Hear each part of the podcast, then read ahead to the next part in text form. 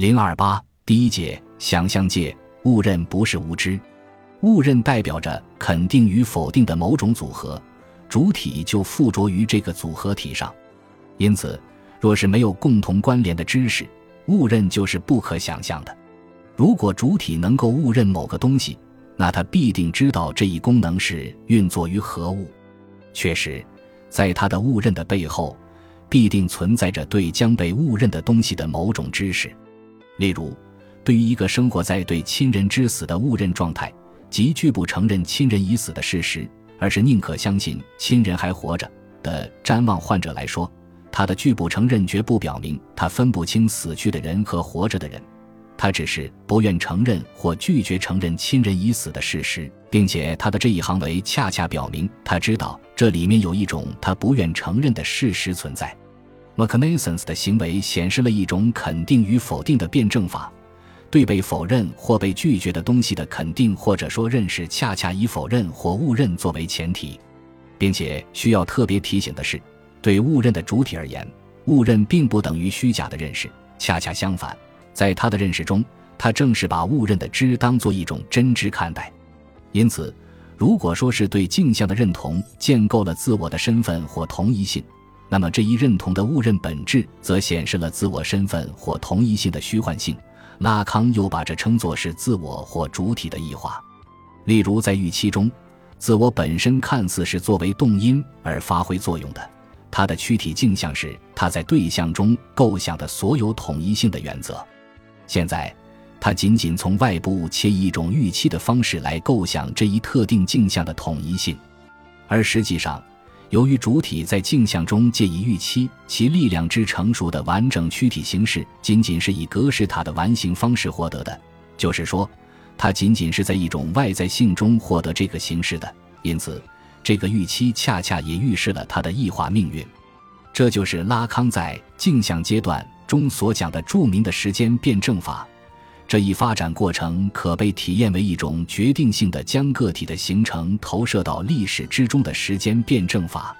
镜像阶段是一出戏剧，其内在的冲力从欠缺猛然被抛入到预期之中，它为沉溺于空间认同诱惑的主体生产出一系列的幻想，把碎片化的身体形象纳入一个我称作整形术的整体性形式中。最后被抛入一种想当然的异化身份的盔甲之中，这一异化身份将在主体的整个心理发展中留下其坚实结构的印记。从此，从 i n i n w e l t 到 o n w e l t 的环路的断裂，将给自我求证带来无穷无尽的困扰。异化是拉康经常使用的一个术语，与其他许多概念一样，在拉康那里，异化一词的含义与我们所熟悉的那种哲学理解。例如，黑格尔和马克思的理解有很大的不同，其中有几点需要特别注意。第一，异化也曾是精神病学用来描述精神分裂的一个范畴。拉康讲到的自我和主体的异化包含有这个初始含义。第二，我们知道，在德国哲学中，比如在黑格尔那里，异化还有外在化、对象化的意思。拉康的运用偶尔也包含有这个含义。第三，拉康所谓的异化，主要是指一种心理现实。它与社会的异化事实无关。第四，拉康认为主体的异化是不可克服的和无法消除的。他在主体认同之初就已经凝结到主体内部，并将终生伴随主体而发挥作用。为什么认同带来的是主体的异化呢？这与镜像认同的结构有关。上面已经说过，主体在镜像中所认同的并不是自我本身，而是一个对象化的自我。一个以自身对体或他人形式所呈现出来的小他者，拉康所谓的自我，即是一个小他，说的就是这个意思。从位置上说，这个小他之于自我是一种外在性；从性质上说，他之于自我是一种异己性。两者合在一起，构成了他者的意在性。所以，当自我在认同中把这种意在性误认为自己的本质的时候，它实际上是把一个裂口。一种分裂内置到了主体之中，这样由认同所结构出来的自我或主体只能是分裂的。由此，我们可以进一步看到，在想象界，拉康所谓的主体坚性，他称之为想象的主体坚性，根本不是一个主体与另一个主体之间的关系，而是主体或自我与自身所认同的小他者之间的关系。主体坚性不只是使镜像主体得以实现的前提，也是使这个主体的主体性获得变得本质上不可能的前结构。到了象征界，由于语言的进入，由于能指的作用，由于父之名的传唤，内在于主体的这种异化和分裂将被恒定化，主体坚性的结构运作将更加强大有力。对镜像的误认，不仅在自我的内部植入了异化的因子，还引入了一种亲灵性的倾向。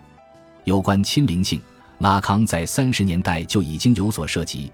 比如他对埃梅和帕廷姐妹的案例的研究，以及对家庭情节的研究，就都与亲灵性有关。而在四十年代末阐述镜像阶段时，他更明确地把亲灵性同自我的自恋性认同联系在一起，其中最为集中的讨论是在。精神分析中的亲灵性一文中，在那里，他强调亲灵性是存在于人类主体当中的一种普遍的精神结构，并且是与自我的镜像认同的关系结构紧密地联系在一起的。在自我把异于自身的对象凝定为一个理想的形象加以认同的同时，也就把自我与他人的紧张关系引入了自身内部，而形成为一种内在的张力。也就是说。自我对他人形象的想象性认同，在引入一种爱的结构的同时，也引入了一种敌对的结构。一当那爱的结构发生裂隙，且必定要发生裂隙，爱的能量就会转化为亲灵性的能量。这种形式凝结于主体的内在冲突的张力中，此张力终将唤醒他对他人的欲望对象的欲望。在这里，原初的协作迅速演变为亲灵性的竞争，并由此而生发出他人。自我和对象的三元组，这个三元组在奇观式的共享空间中闪烁着，并以其自身的形式结构铭刻在其中。在镜像中形成的原初自我，构成了主体的第一次认同或原发认同。这一认同既结构了主体想象的同一性，也引发了主体的第一次异化。这意味着，在镜像中以格式塔的形式所捕获的身体的理想形象同现实当中主体对碎片化的身体的知觉是不可能达成统一的。这一不可能性最终导致了主体对自己对自己在镜像的诱惑中创造的自恋形象的一种持久的敌对性，使主体对自我的形象产生了一种既爱又恨的矛盾心理。从这个意义上说，自恋与亲灵性是一回事。爱和恨是同一枚硬币的两面，但不是对立的两面，而仅仅是正反的两面。因为爱的对立面并不是恨，而是冷漠；恨是爱的另一面。拉康甚至认为，亲灵性是主体的想象性维度的一个前提。亲灵性是一种与我称为自恋的认同模式相互关联的倾向。这种模式决定了人的自我的形式结构，也决定了人的世界所特有的实体域的形式结构。结果。亲灵性的累积与自我的自恋程度成正比，这就是为什么拉康称在理想主义者、改革家、教育家甚至慈善家的行动背后都隐蔽有一种亲灵性意向。亲灵性是自我与他人的想象性关系的必然结果。只要主体把自己置于一个想象的自恋主体的位置，其对他人的关系就必定带有亲灵性的特征，即便那关系呈现为一种爱的形式。为什么会这样呢？根本的原因在于自我与对象的关系。自我是通过对对象的一种形式凝定来完成其认同的。这一认同固然有助于自我的统一性的确立，但也在自我内部植入了一个异己的因素，一个时常会唤起自我的破碎感的因素。这就是说，在想象性认同中，自我与对象的关系终归是一种你死我活的关系。即便是在爱的关系中，自恋的主体爱的并也不是他人，而只是他自己。只是在一般情况下，自我统一性的表象会把我们内心的亲灵性意向掩盖起来，或者说以一种爱的形式把它掩饰起来。再加上我们对自己的这种自恋的爱的误认，以为自己真的爱着对方，以为对方真的是因为我而爱，也导致了我们对那种亲灵性的巨人。当然。这并不意味着亲灵性必定要体现为进攻的行为。拉康特别的强调，亲灵性只是主体的一种精神结构，一种心理意向；攻击性则是这种心理意向的后果。但亲灵性不一定非要体现为直接的攻击性。人类的行为，尤其有意识的行为，总归是一种表象。所以从行为本身根本无法判断该行为的性质，而只有进入到自我与对象的关系结构中，我们才能看到隐藏在行为背后的实质，看到利比多能量的经济学运作。还有一点就是，亲灵性并不一定只是指向他人，许多时候它恰恰是对自我本身的攻击，或者对他人的亲灵与对自我的亲灵常常共生性的存在着。就像埃梅和帕平姐妹，她们对自己一度倾慕的对象的攻击与对自己的攻击，即拉康所谓的自发妄想，是一体的，是他们的自恋的精神结构的高潮演出。再比如，《红楼梦》中的林黛玉，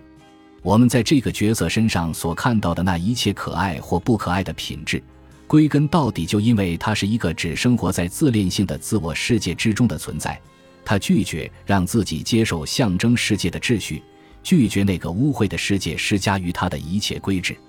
他只活在自我的想象中，只活在以一种自恋模式投射出来的神话性盟约中。所以，在他高兴的时候，他会把自恋的爱投射到一个理想的我及贾宝玉的身上。这个时候的他当然必须是不同事物的，以及是不受象征秩序拘制的。在那里，他爱的与其说是贾宝玉这个人。不如说是贾宝玉作为他的镜像对象的那个自我完形，他在贾宝玉的不同事物上看到的只是自己的高洁和一世独立。如果他的自我的完形受到威胁，忧郁和哀悼就是他从另一面来构形自我的常用手段。这时，那满地的残花就是他看到的自己、自己的处境、自己的命运、自己的洁净品质等等。他不是因为生命的无常而忧郁，他也不是因为韶华的逝去而哀悼。他的忧郁和哀悼是为了让自己适应与对象的分离，为了在对对象的回忆与展望中，在对对象的过去与未来的意象的建构中来暴露和放大自我在当下的缺失，在一个残落的替代对象中来重寻自我的幻影。即使他对世界的拒绝使得他的自我最终一无一持的时候，他就只有认同自己的病态乃至死亡。这一认同并不是他对世界的控诉。他不会控诉或质询世界，那是象征界的主体才会做的事。他只会误认、拒认那个世界，而是他对自我的绑架和挟持，是他的自恋结构的本体化。他要通过对自我的最后一击来确证我的完整与清洁。从这个意义上说，林黛玉最后对死亡的认同，是把那个脆弱的自恋的我升华到了不死的我的境界。我通过杀死自己来证明我是不死的。我或者说我的美是不可毁灭的，而相对于作为读者的我们而言，这个不死的我就像是一个崇高的物，一个不可趋近却又散发出迷人光辉的对象，一个以死亡来表明自己永生不死的对象。本集播放完毕，感谢您的收听，喜欢请订阅加关注，主页有更多精彩内容。